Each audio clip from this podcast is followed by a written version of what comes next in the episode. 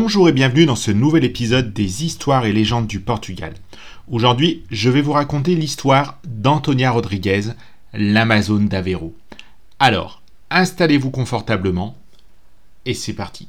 Antonia Rodriguez est née en 1580 et elle est morte en 1641. Elle était non seulement une notable de la région d'Aveiro, mais également une célébrité portugaise qui a fait l'admiration des nationaux ainsi que des étrangers. Elle était la fille de Simon Rodriguez Moreres et Léonore Dias. Ils vivaient dans la région de Nossa Sansora, dans le district d'Aveiro. Son père, qui était un pêcheur de morue, et sa mère une simple femme au foyer. Petit aparté avant d'aller plus loin dans notre histoire. Il est très important que vous sachiez qu'à l'époque, le port d'Aveiro était le lieu d'où partaient tous les navires de pêche du Portugal. Sachez également qu'encore aujourd'hui en 2021, le port d'Aveiro est un point stratégique et majeur concernant la pêche au Portugal. Allez, retournons à notre histoire. Les parents de la jeune Antonia sont malheureusement très vite tombés malades et ont dû envoyer leur fille à Lisbonne, à peine âgée de 11 ans. Elle est donc partie rejoindre sa sœur aînée qui était mariée et vivait dans de meilleures conditions. Peu de temps après son arrivée à Lisbonne, elle a commencé à se montrer, comment dire, hautaine, et cela a très vite été mal perçu par sa sœur et son époux. Elle refusait également de participer aux tâches ménagères de la maison. Pour couronner le tout, elle fuyait régulièrement, pour se rendre sur la place de la Ribera, pour y admirer les navires ancrés. Elle y avait pris l'habitude de discuter avec les marins, en leur manifestant sa douleur de ne pas être née garçon. Antonia rêvait de vivre une vie de marin, de voyager à travers le monde et d'avoir une vie remplie d'aventures. Pour les marins, la jeune fille était perçue comme une folle. Sa sœur et son beau-frère, à force de la réprimander, en sont venus même à plusieurs reprises à la menacer de la renvoyer à Aveiro. Malheureusement, en vain. Alors qu'Antonia n'avait que 15 ans, elle décida un beau jour de grimper sur le toit de la maison de sa sœur pour y méditer. Et c'est à ce, moment-là qu'elle a pris une décision qui changera radicalement sa vie. En secret, la jeune adolescente commença par vendre quelques biens personnels, puis échangea ses vêtements avec des vêtements plus masculins. Elle mit de l'argent de côté et commença également à se renseigner sur les navires qui étaient prêts à quitter le port. Un habitant lui dit qu'il avait entendu des marins parler d'une caravelle qui allait bientôt partir pour le Mazagan, au Maroc. Elle apprit très rapidement que la caravelle en question s'appelait Nossa Senhora do Soloco. Elle décida de passer à l'action en espérant que la Vierge lui viendrait en aide et apporterait son soutien dans ce périple qu'elle allait entreprendre. Antonia était une très belle et élégante jeune fille. Elle avait de longs cheveux noirs. Afin d'éviter que ses projets ne soient dévoilés au grand jour et qu'ils ne courent à l'échec, elle décida elle-même de se couper les cheveux et de se vêtir comme un homme. Suite à cela, elle se présenta au capitaine de la caravelle, lui demandant de l'accepter dans son équipage. Il faut savoir avant tout qu'Antonia n'avait aucune expérience du milieu marin. Elle était une femme de terre et par définition n'était jamais montée sur un bateau. Cela a été très compliqué pour elle de réussir à convaincre le, le capitaine de la prendre dans son équipage. Malgré tout, après une grande hésitation, il décida de l'accepter sur son navire. C'est de cette manière qu'Antonia est montée dans la caravelle sans que personne ne se doute qu'elle était, qu'elle était une femme et non un homme.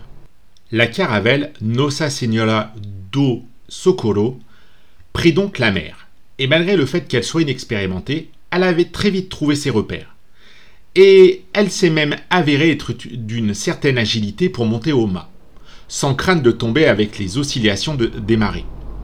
La caravelle a suivi sa route et est arrivée sans encombre et sans incident notable à Mazagan, au Maroc. Une fois arrivée sur terre, Antonia remercia chaleureusement le capitaine et prit la direction de nouvelles aventures. Une fois arrivé donc à terre, Antonia décida de se faire enrôler comme soldat, dans la ville de Mazagan, qui était à l'époque occupée par le Portugal.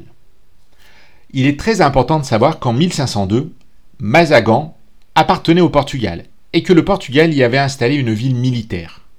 Et par définition, ils avaient donc besoin de soldats pour maintenir leur position c'est sur ce fait que le gouverneur en poste accepta, sans regarder de trop près, la demande d'intégration d'Antonia.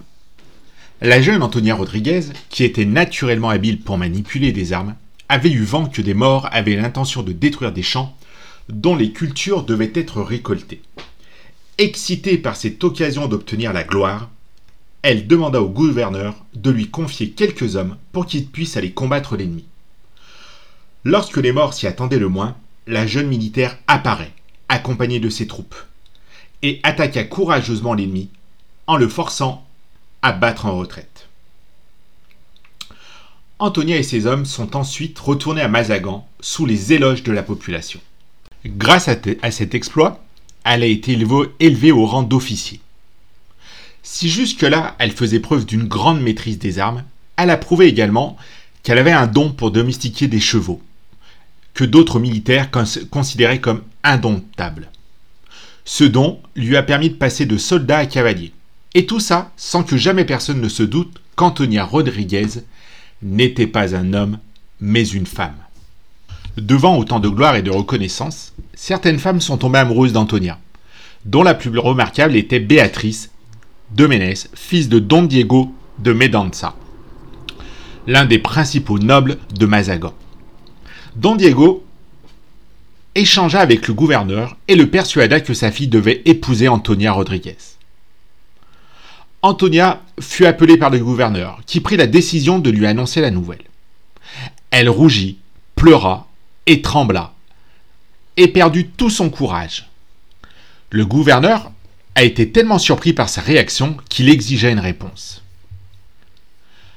Antonia, qui pleurait comme un enfant, leva les mains au ciel et annonça qu'il n'était pas un homme, mais une femme. Puis, elle raconta toute son histoire et demanda au gouverneur de ne pas la punir. Le gouverneur a rapidement diffusé la nouvelle, et Antonia Rodriguez, qui était déjà vêtue en femme, a été emmenée dans les rues de Mazagan. À peine arrive-t-elle dans la rue que les gens l'acclament et lui attribuent le nom d'Antonia Rodriguez, l'Amazone d'Aveyron. Peu de temps après, les prétendants se sont tous manifestés. Comme je vous ai dit au début de l'histoire, Antoniette est une femme magnifique et surtout très intelligente. Antonia choisit un officier parmi tous les prétendants.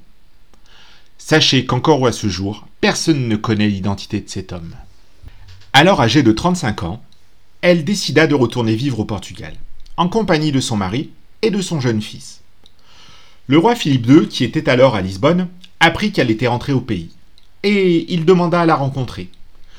Le monarque reçut donc la célèbre héroïne et lui offrit la possibilité de vivre à la cour, ainsi que le titre de fille de la chambre royale